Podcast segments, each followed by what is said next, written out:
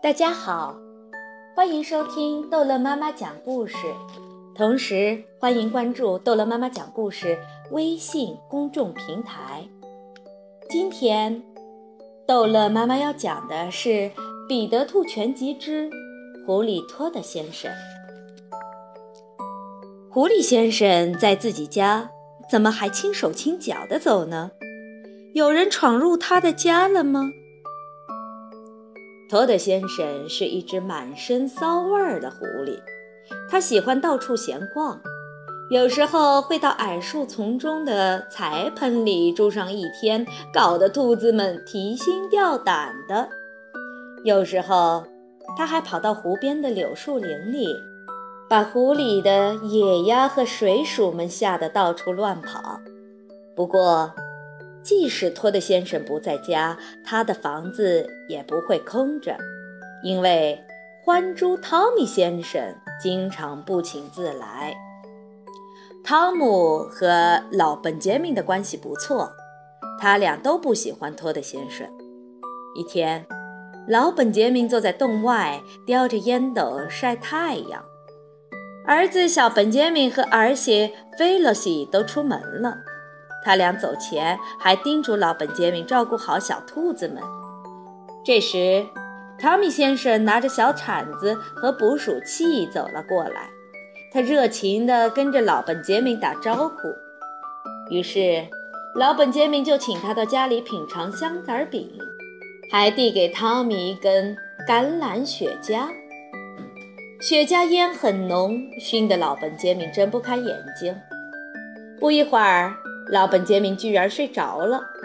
小本杰明和菲洛西回来后，发现小兔子们不见了。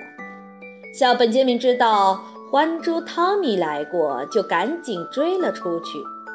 汤米这一边慢悠悠地走着，一边随手安装捕鼠器。小本杰明跟着獾猪汤米的脚印，来到了托德先生的柴棚。从空中夹杂着狐狸骚味和破烟囱里冒出的烟，可以知道，托德先生正在家里做饭呢。小本杰明翻过围墙，看到了表弟彼得，于是他们问彼得有没有看到过汤米。彼得说：“我刚才看到他背着一个口袋，在那边安了一个捕鼠器。”得知小外甥们被偷走后。彼得连忙安慰小本杰明。彼得猜汤米去了托德在附近的另外一所房子，那么就会路过妹妹棉球尾家。于是他们往山上爬去。在半山腰，棉球尾告诉他们，汤米路过时曾指着背上的口袋冲他大笑。小本杰明刚听完，就赶紧拉着彼得往山上跑。最后，他们来到了托德先生的另一所房子前。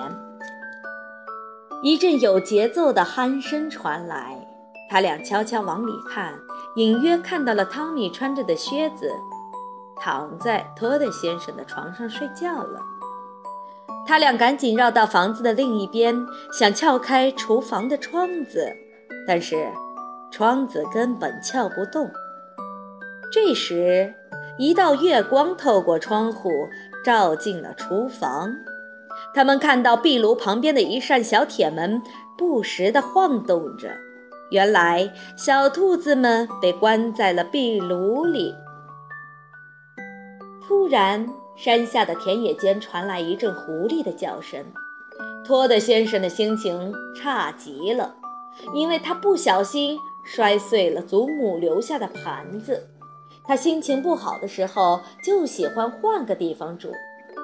他在上山的时候看到了獾猪的脚印，便更加生气。他走进位于山上的房子里，发现汤米竟躺在自己的床上呼呼大睡。他找来一根晾衣绳，在绳子的一端系上了一个钩子，然后把另一端扔到了窗户外面。接着，他把扔出窗外的那部分绳子系在了一棵树上。这时，汤米突然睁开眼睛，看见了绳子，然后咧嘴笑了笑。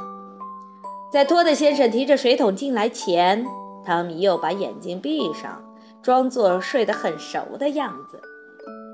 托德先生站在椅子上，让钩子穿过床顶的架子垂下来，然后托德先生把水桶挂在了钩子上。他想给汤米洗个凉水澡，但是托德先生刚出门，汤米就坐了起来。他卷起托德先生的睡衣，放在被窝里。系在树上的绳结已经被水桶拉紧了。托德先生费了半天的劲儿，才把绳子咬断。屋子里传来水桶掉下来的咣当声，水洒了出来的哗啦声，却没有尖叫声传出。他感觉有些奇怪。托德先生一推开门，汤米就大笑着把一杯滚烫的茶水泼向他。